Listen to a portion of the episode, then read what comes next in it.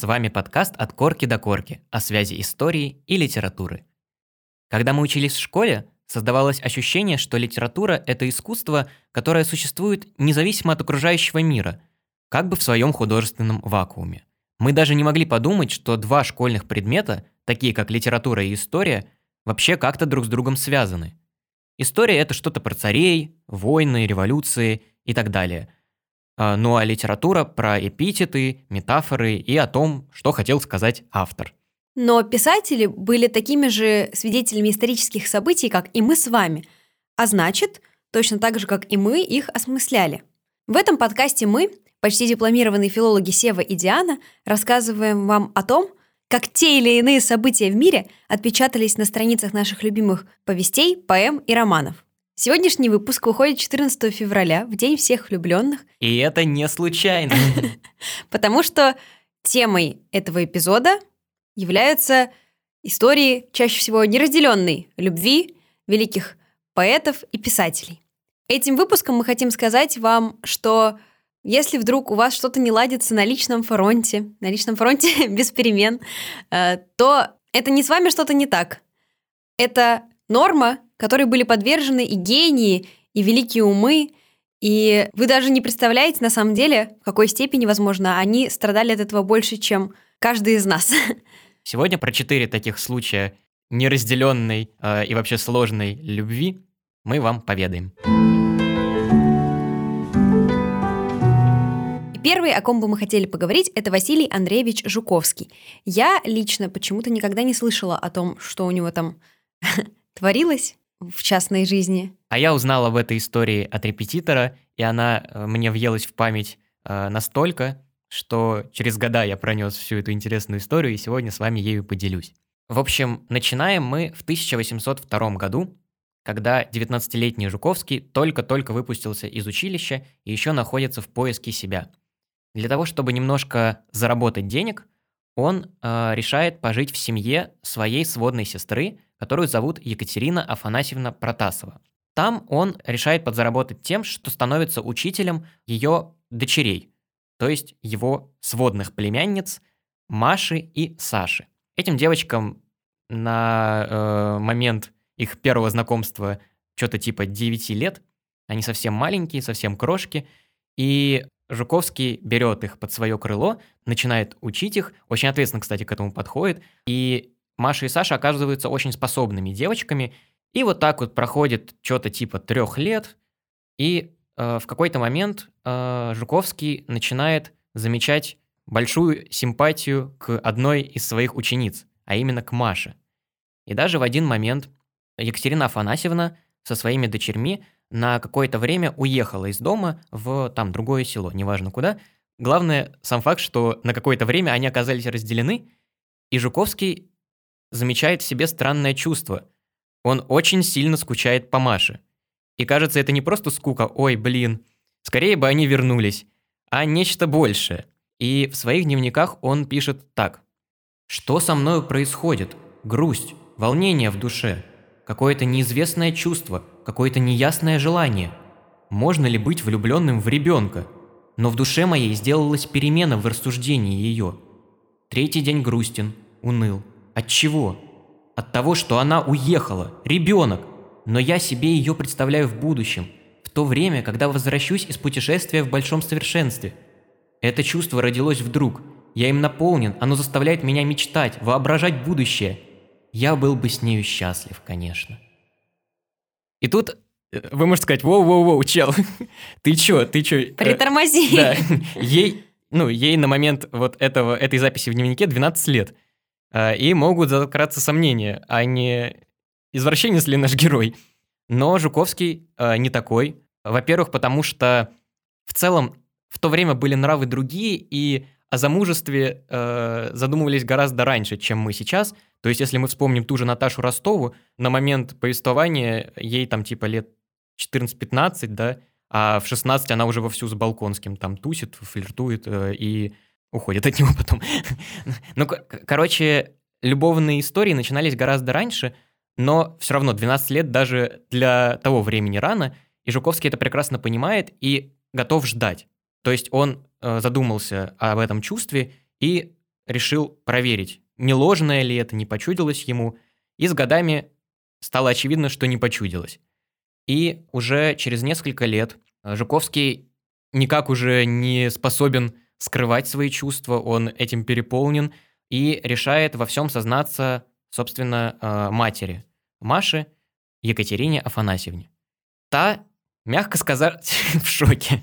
Во-первых, она восприняла э, признание Жуковского как предательство. Во-первых, потому что, ну, это, по сути, его родственница.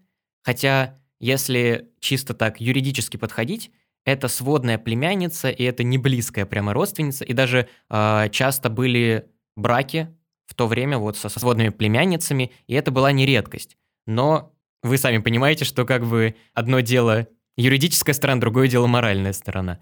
А также э, Екатерина Афанасьевна была в шоке, потому что Маша, ну, все еще ребенок. И она э, на отрез отказалась от э, согласия, э, от, от того, чтобы допустить этот брак вообще, запретила Жуковскому даже думать об этом и э, на какое-то время даже видеться с Машей. А что же сама Маша? Давайте к ней обратимся. Когда вся вот эта история признания Жуковского всплыла, Екатерина Афанасьевна начала беседовать с Машей и задавать ей вопросы, что она думает о Жуковском.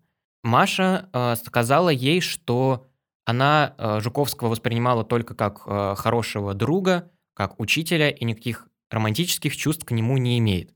Но, по всей видимости, уже тогда она лукавила, потому что у нее была также симпатия к Жуковскому, которая потом переросла в настоящую любовь.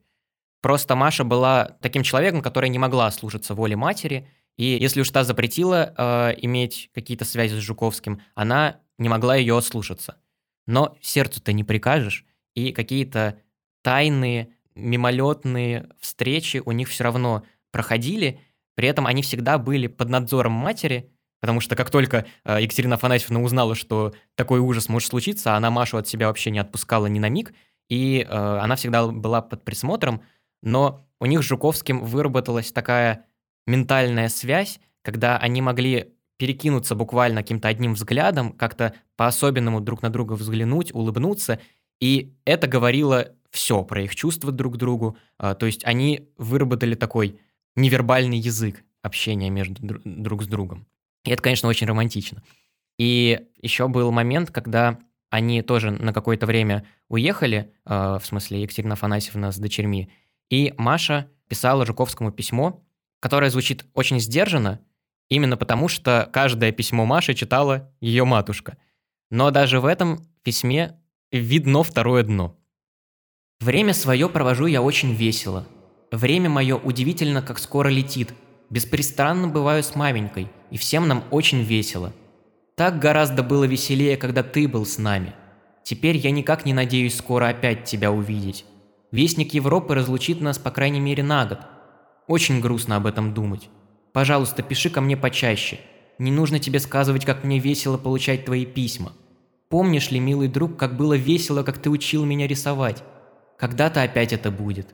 Милый мой Базиль, когда приедешь ты к нам? Прощай, мой милый друг. Будь здоров, весел и люби меня по-старому. И э, вот автор книги о Жуковском в издательстве «Жизел» очень верно замечает, сколько раз тут сказано «весело», и сколько оттенков в этом слове, и нигде его прямого значения. Вот такие э, отношения мы имеем. Вроде как любовь, но любовь несчастливая, которая не может выплеснуться наружу, хотя оба были бы этому ой как счастливы. И э, грустная кульминация всей этой истории случается тогда, когда Маша пишет Жуковскому письмо, в котором просит одобрить его, ее брак с хирургом по имени Иван Мойер. Этот Иван Мойер, про него ничего плохого сказать нельзя, это хороший человек, но брак с ним это был скорее компромиссный вариант, да, потому что особых чувств она к нему не питала, как кажется. Она, естественно, хотела бы выйти замуж за Жуковского, но, к сожалению, э, ей это запрещалось. А это неплохой человек, с которым можно сделать э, семью и который не будет тираном. Жуковский, конечно, такой новости, мягко скажем, рад не был. А, но поделать он ничего не мог. Опять-таки на этом браке э, настаивала маменька, а мы помним, что э, Маша очень... Слово «мамы закон». Да, слово «мамы закон», а слушаться его ни в коем случае нельзя.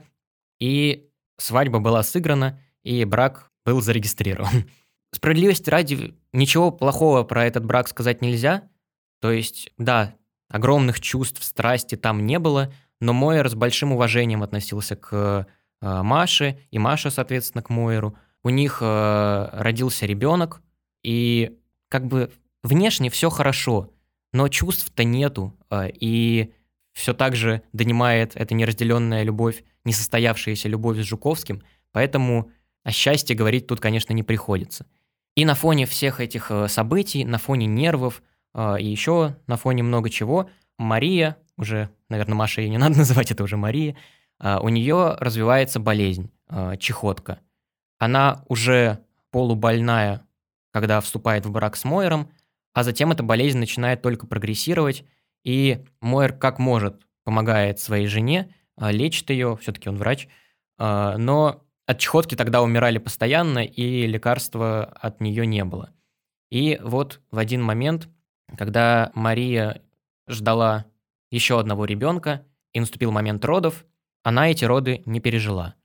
И мать, и младенец умерли.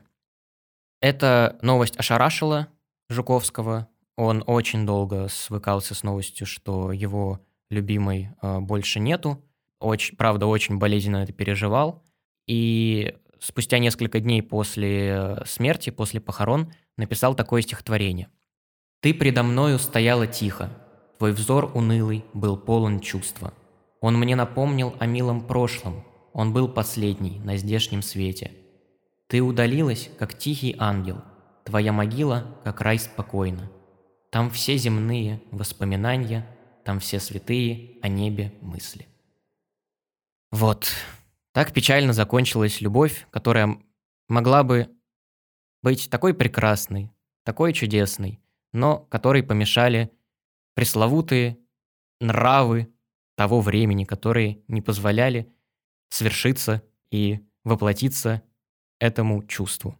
Но это на самом деле не конец истории, потому что все-таки у Жуковского была не только эта любовь, он умер женатым человеком, при этом женился он, когда ему уже было 56 лет, а, на женщине по имени Елизавета Евграфовна Рейтерн, которой на тот момент было 17, то есть разница почти 40 лет.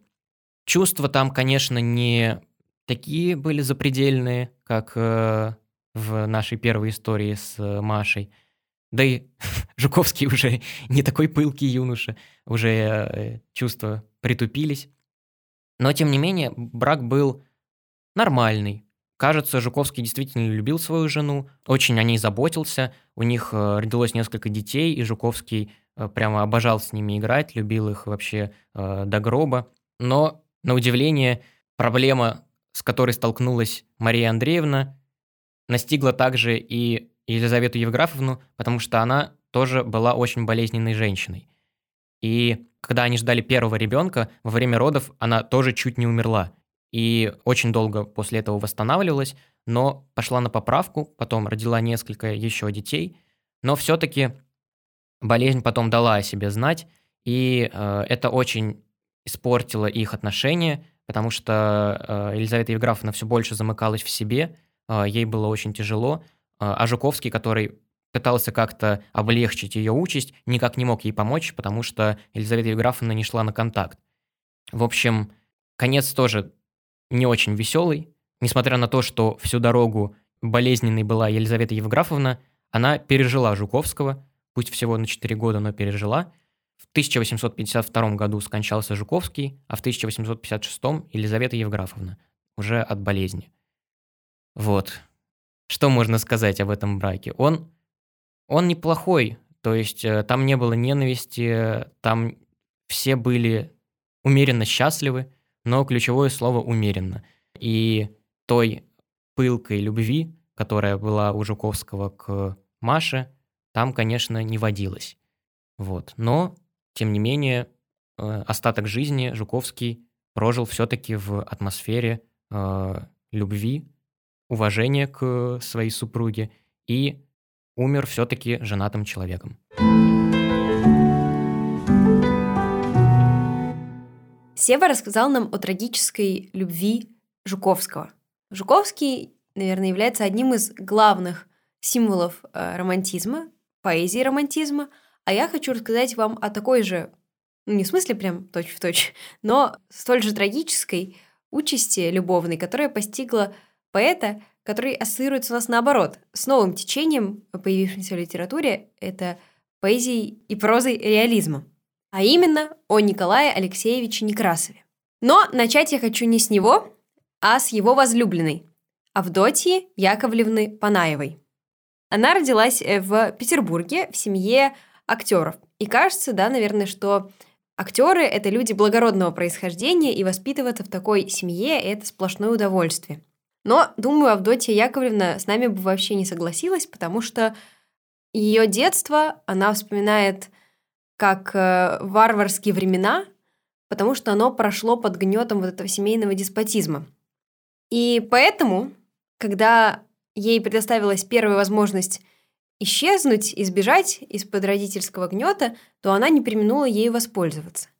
Возможность эта ей была предоставлена молодым литератором Иваном Панаевым. И она за нее, собственно, и ухватилась, потому что, как мы упоминали э, ранее в выпуске про Чернышевского, э, для женщин замужество было вот единственным э, шансом как-то свою жизнь изменить в лучшую или, может быть, даже в худшую сторону. И в случае с э, Авдотьей Яковлевной Панаевой, к сожалению, случилось так, что, наверное, все-таки брак изменил ее в жизни, возможно, в некотором смысле в худшую сторону, потому что хоть этого деспотизма и не было, но оказалось, что муж ее вообще абсолютно не приспособлен к тому, чтобы быть мужем. Ему э, все еще хотелось жить холостяцкой жизнью, ему нравилось э, посещать э, маскарады, сидеть в модных гостиных до утра, возить своих друзей к камелиям, ну, в смысле, дамам непристойным, любил кутить и выпивать. Зачем он тогда вообще жениться решил? Ну, понравилось ему Панаева. Просто. да, а она сидит дома неприкаянная, как при этом э, неся обязательства мужа. А какие это обязательства? Поскольку он был литератором, дома он решил организовать у себя литературный салон.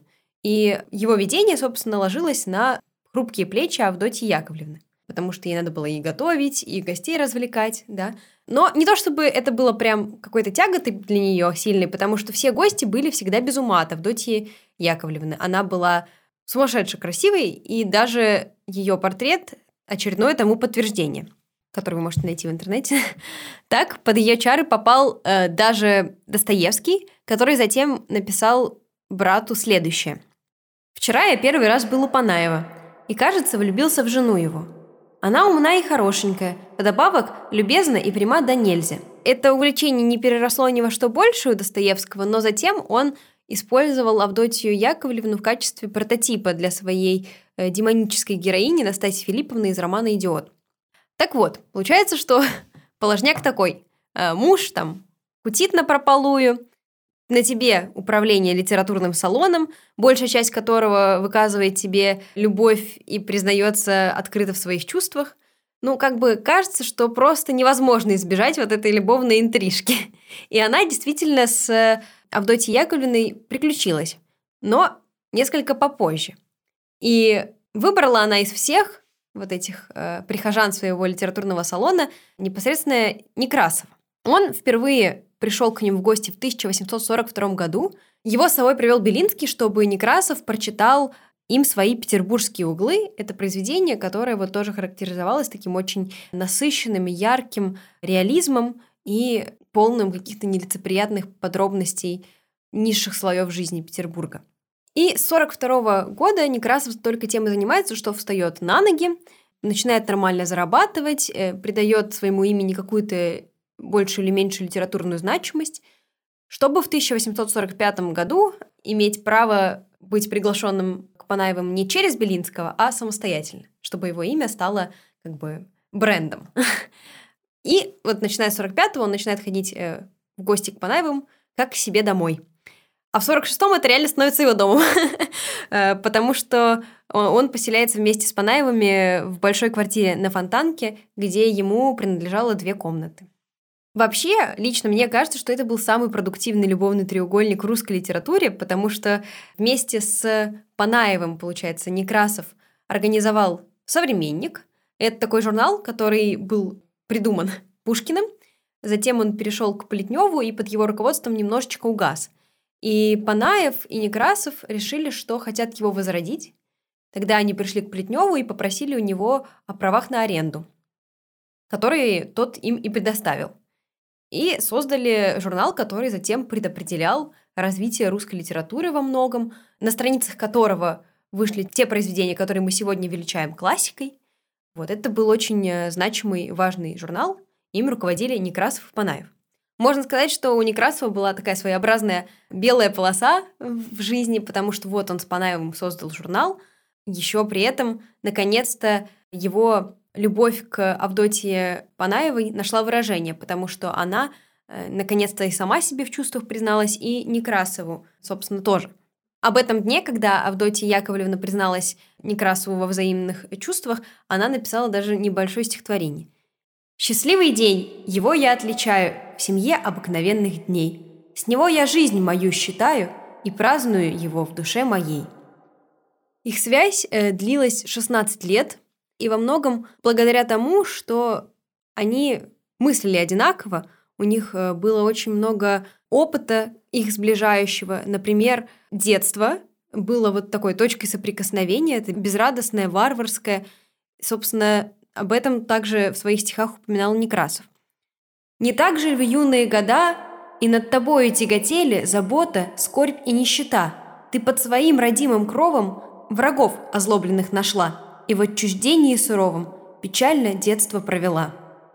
Вот, как я уже упоминала, это был очень продуктивный союз, потому что помимо того, что Некрасов с Панаевым организовали журнал, мало кто знает, но Некрасов с Панаевой написали два романа в соавторстве.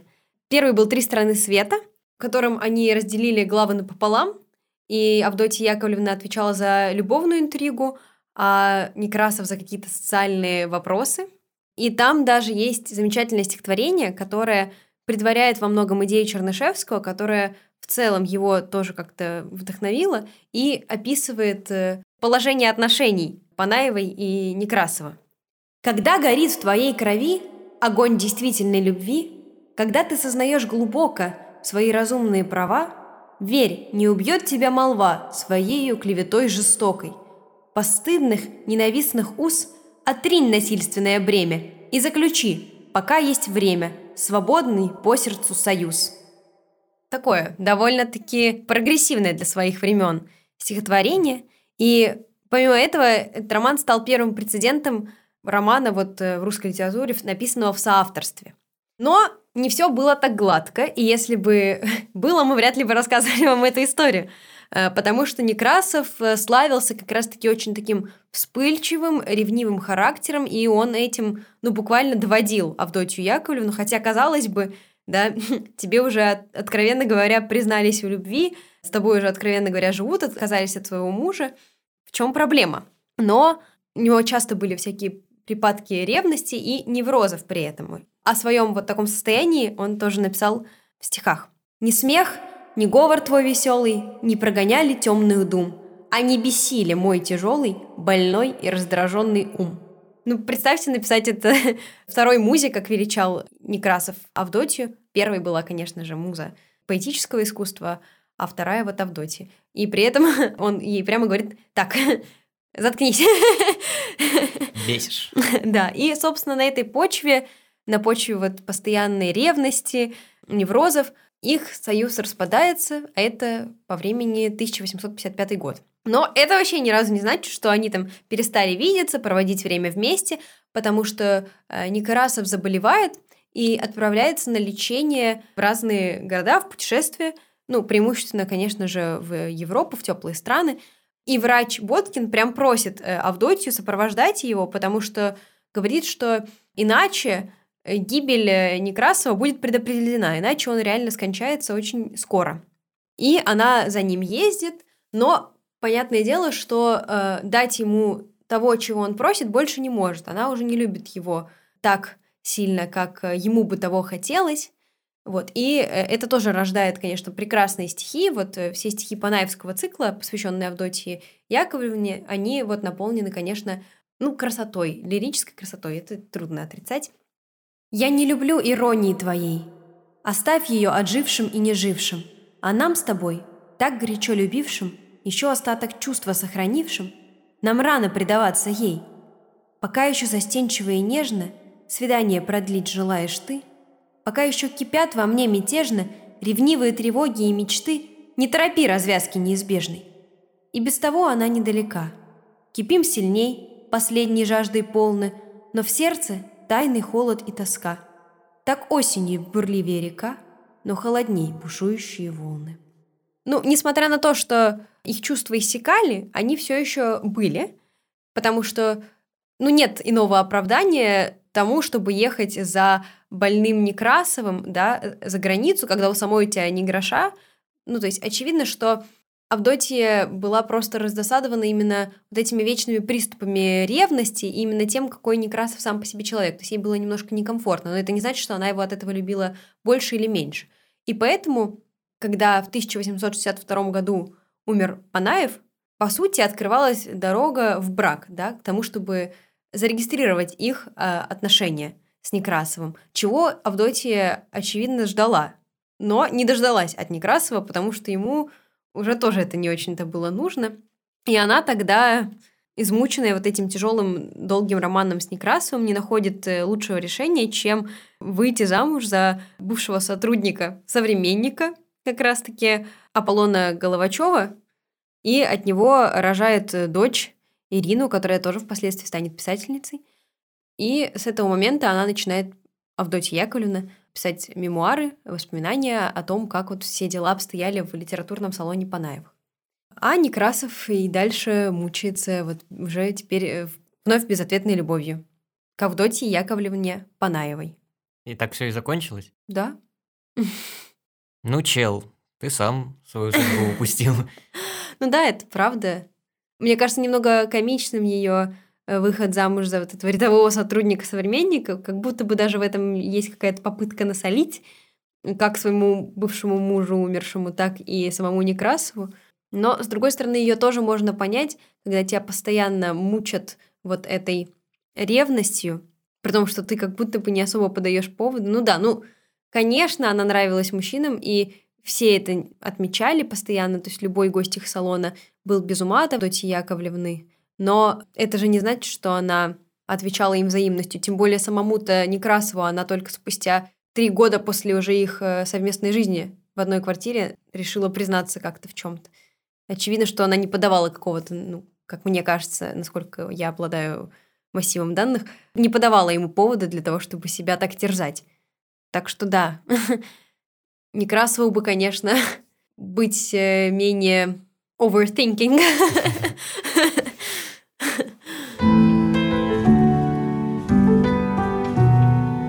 Из века XIX плавно переходим в век XX, в котором любовные страсти закипали еще сильнее, потому что поменялись нравы, поменялось э, общество, поменялось целиком отношение к любви. История, про которую я сейчас расскажу, э, начинается в 1903 году, и действующие лица этой истории – это писатель Андрей Белый, про которого, кстати, мы говорили в предыдущем нашем подкасте подробно.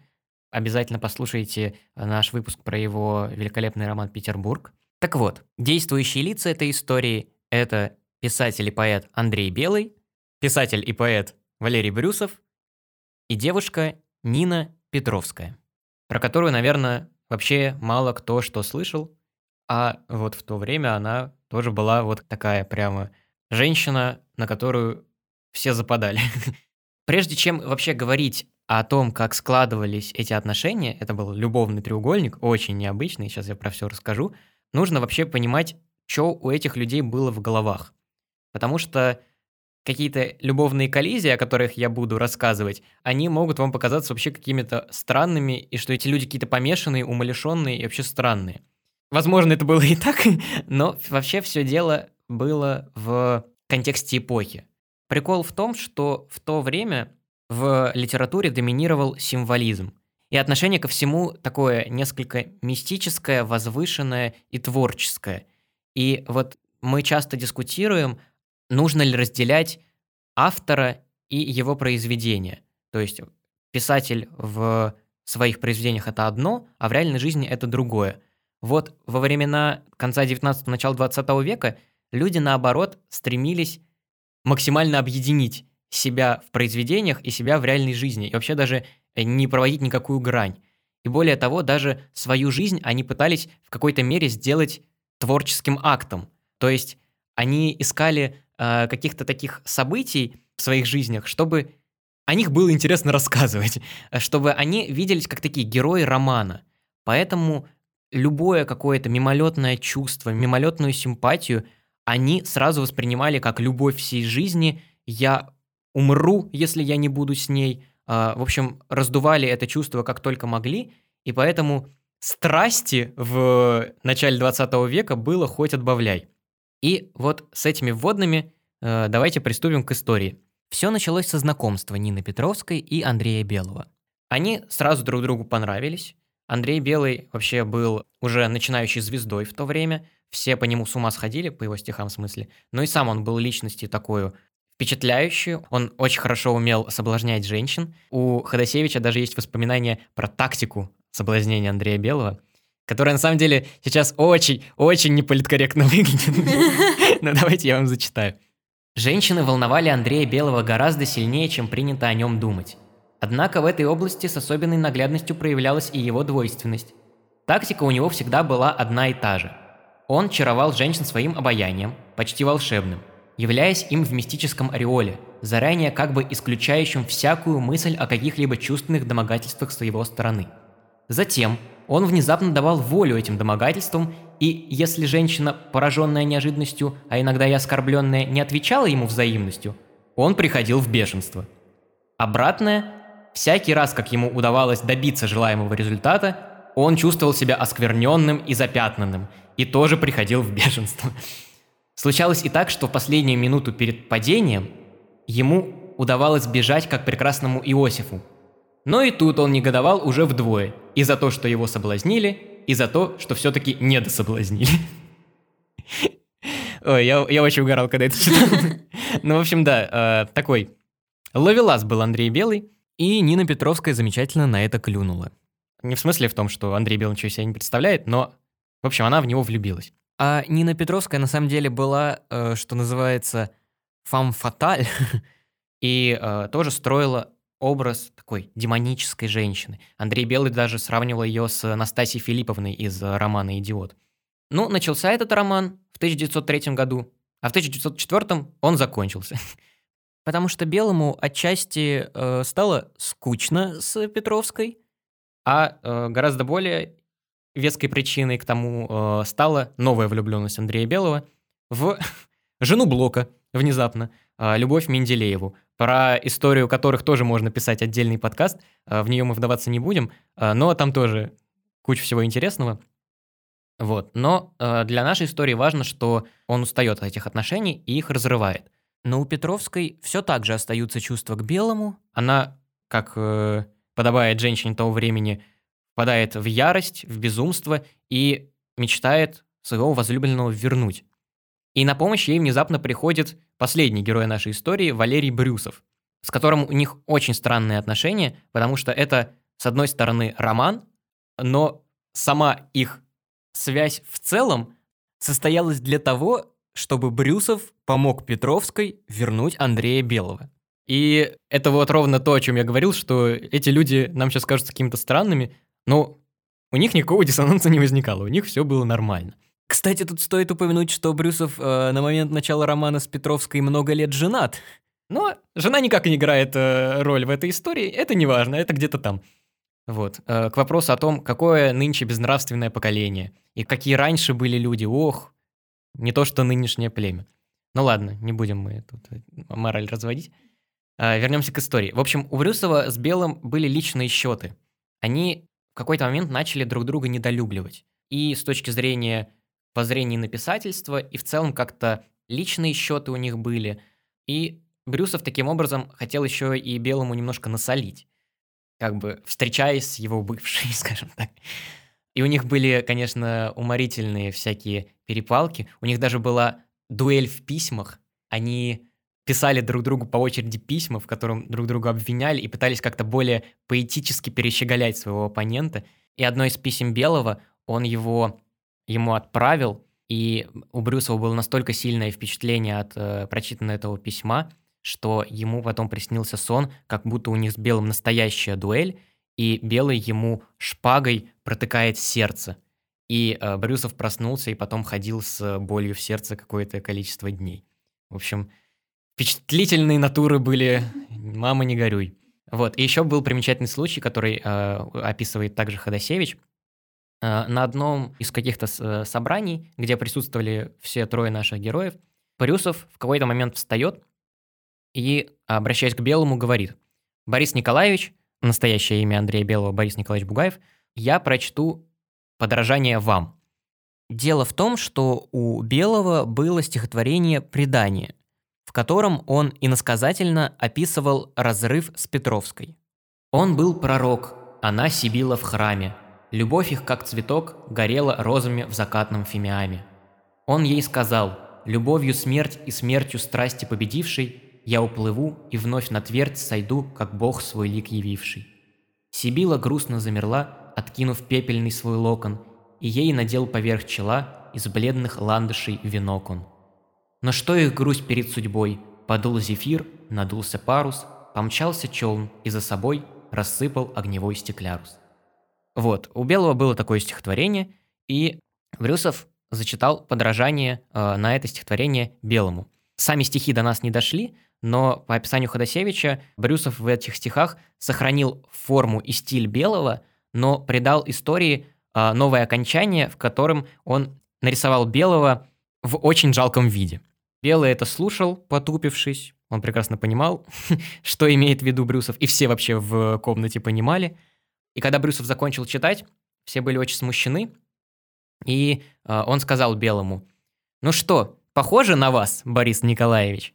И здесь э, в этой фразе имеется два подтекста, потому что, с одной стороны, он спрашивает, похоже ли стилистически, а с другой стороны, похоже ли такое жалкое поведение на вас, Борис Николаевич? И Белый попытался эту ситуацию замять. Он какое-то время помолчал, подбирая слова, и сказал, да, очень похоже, и стал расхваливать стихотворение Брюсова, пытаясь как бы уйти от э, этой неловкости. Но э, Брюсов прервал Белого и сказал, тем хуже для вас. Вот. И такие у них, конечно, э, интересные отношения были, которые, на самом деле, тоже не очень долго длились, потому что тоже спустя примерно два года с начала романа с Петровской Брюсов начинает к ней охладевать. И яркой э, завершающей точкой в их отношениях стал роман Брюсова «Огненный ангел». Каким образом роман мог закончить отношения, спросите вы меня? Я сейчас, сейчас все расскажу. А, в общем, дело в том, что в этом романе метафорически и насказательно пересказана история вот этого любовного треугольника. Главный герой этого романа – рыцарь средневековый э, по имени Руприхт встречает девушку по имени Рената, которая одержима демонами. И рассказывает э, ему историю, что ей с раннего детства приходил в видениях ангел по имени Мадиэль, в которого она влюбилась. И по достижении совершеннолетия захотела с ним вступить в телесную связь, но Мадиэль сказал, что это невозможно, и перестал ей являться – но перед уходом сказал, что скоро она встретит его в обличии земном. Действительно так и происходит, и она встречает э, графа Генриха, в котором увидятся вот эти черты Медиэля, но который с ней проводит буквально два года и пропадает. И Рената просит Руприхта ей помочь отыскать этого графа. Ну и вы, наверное, уже поняли, что во всей этой истории в роли Руприхта Брюсов нарисовал себя, в роли Ренаты э, нарисовал Петровскую, а в роли э, Генриха нарисовал Белого. Но интересно здесь окончание романа, потому что в финале Рената умирает и уходит из жизни Руприхта, которому она на самом деле очень сильно много проблем сделала. И здесь очень интересная история, потому что на момент написания романа у Брюсова с Петровской еще как бы роман не закончен. То есть они вроде как еще состоят в каких-то отношениях, но Брюсов уже чувствует, что охладевает к Нине и в данном случае как бы предсказывает их дальнейшую судьбу. И здесь, э, опять-таки, он э, стремится объединить свое творчество с реальной жизнью и стремится воплотить в реальность то, что он написал. Потому что после выхода романа он заметно более холоден становится к Нине, с ней редко видится, ну и всячески приближает вот конец их отношений. И по итогу Петровская вообще остается в одиночестве. То есть э, она и Белого не возвратила, и Брюсова потеряла. И для нее эта история закончилась печально. И был очень интересный эпизод, который случился в 1907 году, 14 апреля. Белый в Политехническом музее читал лекцию, на которой присутствовал Брюсов и на которой присутствовала Петровская. После окончания лекции Брюсов подошел к Белому и о чем-то начал с ним говорить. В этот момент к ним приближается девушка, Нина Петровская, с револьвером в руке. Дальше события разворачиваются так. Она идет с револьвером в руке и четко глядит на Белого. Но когда она подходит к Белому, Петровская передумывает и в последний момент направляет револьвер на Брюсова. Выстреливает, но револьвер дает осечку. И, по-видимому, э, в этот день Петровская хотела убить людей, которые ее предали, с которыми э, она оказалась так несчастлива. И вообще вся судьба дальнейшая э, Нины Петровской очень печальна и прискорбна, потому что еще находясь в отношении с Брюсовым, она попробовала такую вещь, как морфий. У нее была еще и алкогольная зависимость, у нее было очень мало денег, она довела себя до изнеможения, э, стала очень болезненной и уехала на лечение в Европу, и из Европы она так в Россию и не вернулась. Там она жила вообще крайне бедно, у нее не было никаких средств к существованию, она побиралась как только могла, болезнь прогрессировала, и в итоге бесславно в каком-то номере дешевой гостиницы э, в 28 году она на 49 году жизни скончалась в полном одиночестве. И это очень, очень грустно. Здесь на самом деле морали никакой нету, то есть нету правых и виноватых, наверное.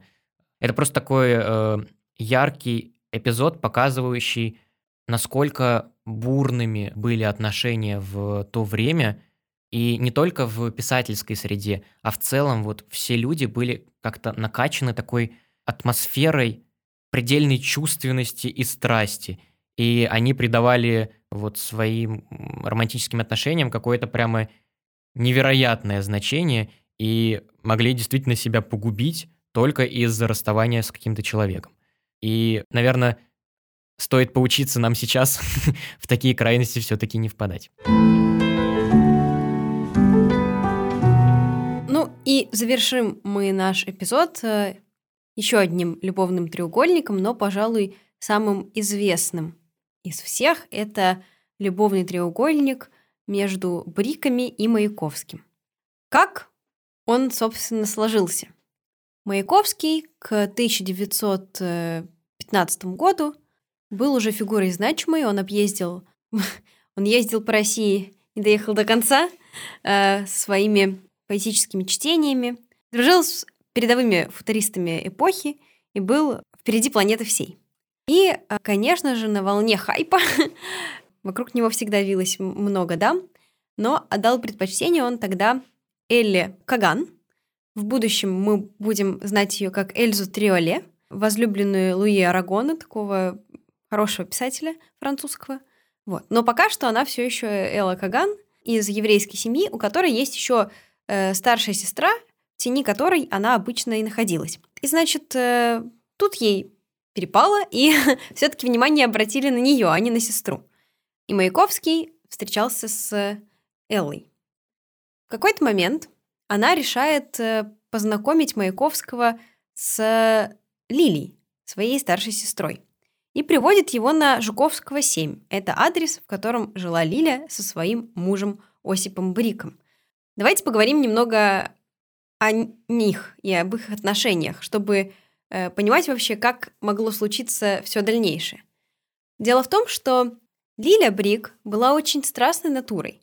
очень бурно испытывавший эмоции, влюбленность в том числе и привязанность. Ну, то есть вот все те симптомы, которые ты, Сева, описывал в качестве любовной болезни предыдущих героев, они повторяются. И вот такая пылкая натура в возрасте 13 лет, кстати говоря, влюбляется в Осипа Брика, который был ее на 7 лет старше тогда. А он, ну, как бы рассудительный, очень такой нерешительный человек, и ответить ей взаимностью не может. Во-первых, в чисто моральных каких-то рамках, да, потому что ей все еще 13. Вот. Ну, а во-вторых, что, в принципе, он не то чтобы таков по натуре. И вот спустя уже 7 лет только ухаживаний со стороны Лили, она буквально там его сталкерила, пыталась привлечь его внимание всевозможным образом. Вот э, спустя 7 лет такого вот настойчивого отношения она как бы вот вымолила себе эту э, помолвку. И, собственно, в то время как э, Лиля Брик страстно любила Осипа, он, ну, он не то чтобы был равнодушен, но, по крайней мере, ответить в полном объеме на ее чувства не мог. И в такую семью и оказывается вхож Маяковский. Э, его туда приводит, как я уже сказала, Элла. Он там читает э, «Облако в штанах», свою поэму, посвященную одесситке Марии, по-моему, с которой у него не заладились отношения. Но как только он видит Лилю Брик, ее вот эти огромные глаза, которые смотрят на него с благоговением, которые сразу признают в нем гения, как только он это видит, он спрашивает, а можно я посвящу эту поэму вам? И с той поры он посвятил все свои стихи ей. Ну, кроме двух стихотворений, посвященных другой его возлюбленной Татьяне Яковлевой. И кроме поэмы Владимир Ильич Ленин, ну потому что это было бы немного странно.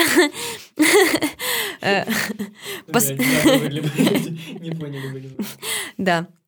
Лиля стала его музой, но музой жестокой, я бы сказала так. И в этом отношении для меня эта история и ее обновление в голове своей – были болезненными, потому что я-то привыкла считать ее э, такой, знаете, тоже фам-фаталь, э, которая при этом овеяна каким-то вот флером мистического, загадочного, да, то есть это какая-то тайна любви, это что-то недостижимое. Но, опять же, если мы посмотрим, как дело обстояло в реальности, то мы увидим, что это ну, просто издевательство над человеком буквальное, да, потому что Лилия никогда не могла ответить э, Маяковскому взаимностью. Это такой абсолютно поразительный треугольник, который, по сути, имеет только три вершины, но между собой вообще не соединен.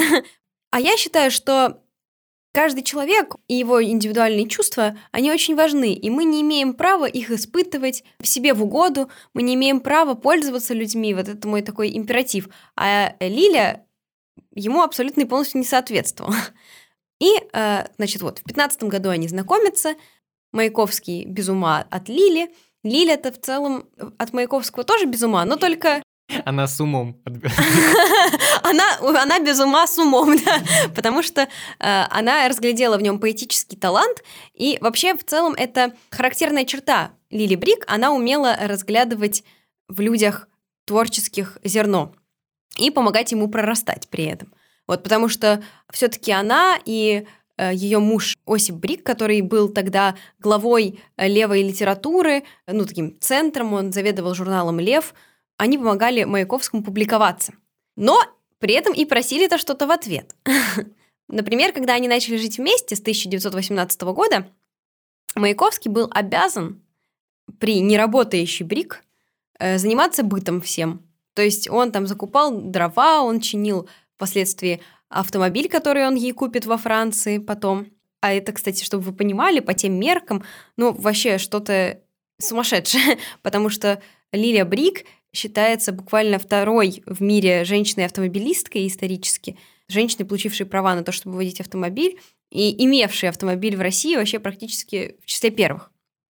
И этот союз был очень выгоден для Лили Брик еще в том отношении, что фигура Маяковского – передового литератора тех времен привлекала в ее литературный салон тоже нетривиальных личностей, писателей, они все слетались как мотыльки на свет Маяковского. Вот, и вообще у Лилии Юрьевны Брик был, считайте, единственный литературный салон, каким-то образом почему-то ему было дозволено существовать, хотя было широко известно, что чекисты в этом литературном салоне сидели, дай боже.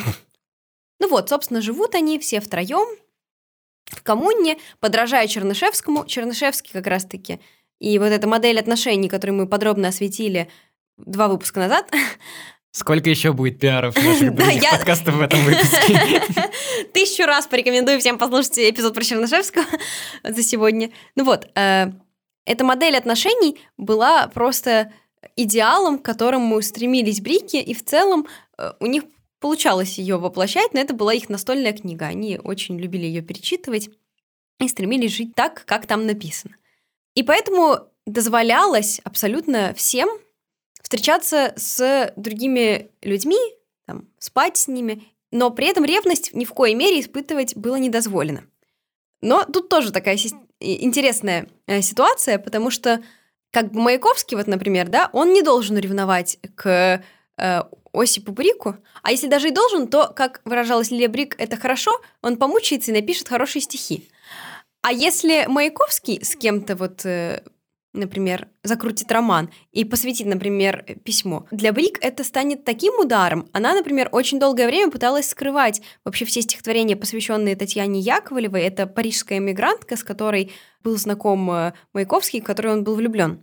Она пыталась очень долго от общественности скрывать эти произведения, потому что только она имеет право быть его музой. Вот. А во-вторых, еще она сама очень часто занималась тем, что подыскивала ему пассий. Например, Вера Полонская, которая была вот, э, насколько нам известно, последней его э, любовью, и в которую он упомянул вот эти свои предсмертные записки, она познакомилась с Маяковским исключительно потому, что их свела вместе э, Брик – причем это даже было, знаете, не случайное сведение, а прям постанова такая, потому что там и Осип был задействован. Ну, в общем, она находила ему каких-то женщин, которых она считала ему подходящими, но которые в любом случае уступали бы ей. Вот. И, ну, я вижу здесь прям такие жесткие манипулятивные установки, где ты становишься центром мира, где тебе дозволено больше, чем всем другим.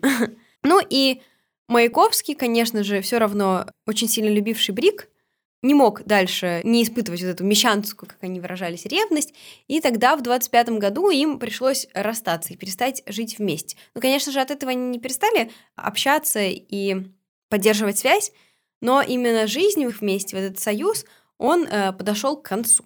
Вот. Да, относительно мифов, э, которые можно развеять, не было там, конечно, никакой вот шведской семьи, ну, то есть э, просто была общая жена, так сказать. Ну, самая обычная русская семья.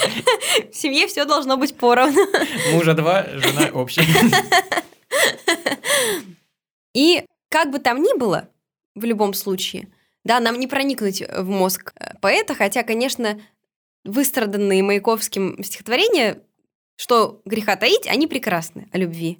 Минутка признания в любви Лилечка Маяковского э, до сих пор одно из моих любимых стихотворений. И в пролет не брошусь. Не выпью яда, и курок, и курок не, смогу, над виском нажать. Надо мной, кроме твоего взгляда, не властно лезвие ни одного ножа. Филологи. Нет, правда, великолепное стихотворение. Еще у Сплина есть э, песня, называется «Маяк», где эти стихи наложены на музыку. Я, блин, я когда слушаю, я это у меня Вообще, в первые разы я просто плакал, а сейчас уже чувства притупились, конечно, но к горлу подступает все равно. Завтра забудешь, что тебя короновал, Что душу цветущую любовью выжег, И суетных дней взметенный карнавал Растреплет страницы моих книжек, Слов моих сухие листья ли Заставят остановиться, жадно дыша Дай хоть последней нежностью выстелить твой уходящий шаг. Ну, кстати, раз уж речь зашла про музыкальное воплощение Маяковского, я просто не могу смолчать тут про любовь всей моей жизни. Это группа «План Ломоносова», которые сделали альбом на стихи из поэмы «Облако в штанах», и это просто великолепно. Плевать, что нет у Гомера и обид.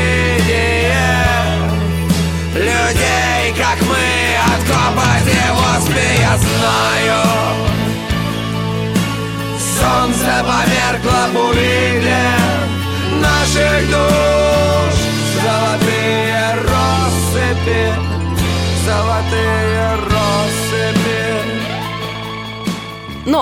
Опять же, за то, что сегодня у нас есть возможность наложить тексты Маяковского на музыку, во многом ответственна именно Лиля Брик, потому что она писала письма Сталину, в которых просила публиковать Маяковского, на что тот ей отвечал, что, конечно, это же вообще не обсуждается, он прекрасный поэт, величайший поэт нашей эпохи, грубо говоря.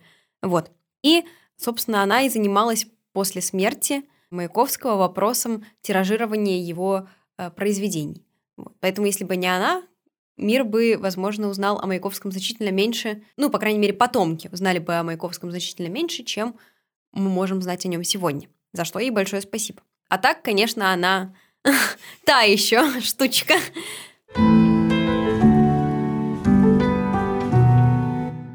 Какой вывод из всех прослушанных историй мы можем сделать? Раньше было хуже. Да нет, мне кажется, не раньше было хуже, раньше было так же. Ну, то есть мы привыкли воспринимать романы писателей как вот какую-то любовь, сотканную на небесах, и о ней говорить с трепетом и благоговением. А по итогу, если посмотреть без вот всех этих розовых очков, ну, они также глупили в отношениях, э, совершали ошибки, использовали друг друга, манипулировали, и часто ничего такого прямо гипервозвышенного там и нету. Но это не идет, конечно, им э, в упрек. Это просто показывает, что, опять-таки, э, лейтмотив всего нашего подкаста, писатели такие же люди, и они также склонны ко всему тому, к чему склонны и мы с вами, э, люди 21 века. И поэтому, если у вас э, сейчас на любовном фронте все не так гладко, и 14 февраля вместо того, чтобы праздновать его с любимым человеком, вы почему-то слушаете этот подкаст, знайте, у писателей тоже далеко не всегда все складывалось радужно и так, как они хотели, а, и все у вас будет замечательно. Найдете вы своего любимого или свою любимую и будете с ними счастливы, пока смерть не разлучит вас. Я, в свою очередь, хочу добавить э, два момента. Первое — это все эти истории показательны в отношении того, что они в большей степени с подачи самих этих писателей, поэтов — показано нам как что-то неземное, да, что-то божественное. Вот. А если мы обращаемся к тому, как дела обстояли на самом деле, замечаем там абьюз, манипуляции, токсичность и прочие-прочие подвиды плохих отношений. Это я к тому, что старайтесь всегда смотреть на ситуацию объективно в любом случае и э, не позволить себе использовать. Помните о моем императиве категорическом. И второе — это чувство могут быть любыми, и они могут приносить э, как счастье, так и какую-то горечь, грусть, но важно то, что вы с этими чувствами делаете. Вот, и постарайтесь, возможно, как герой наших историй, направить э, эти чувства в созидательное, творческое русло. Спасибо большое за прослушивание этого эпизода. Мы надеемся, что он был для вас интересен и полезен. Ставьте нам сердечки и звездочки на тех подкаст-платформах, на которых вы нас слушаете. Так о нашем проекте узнает как можно больше людей, и это будет просто замечательно. А еще у нас есть одноименный телеграм-канал «От корки до корки», в котором мы выкладываем разные материалы, так или иначе связанные с темами основных выпусков, но по каким-то причинам не вошедшие в основной хронометраж. Там очень интересно, подписывайтесь обязательно. На этом все. Любите литературу и учите историю. Всем пока. Пока.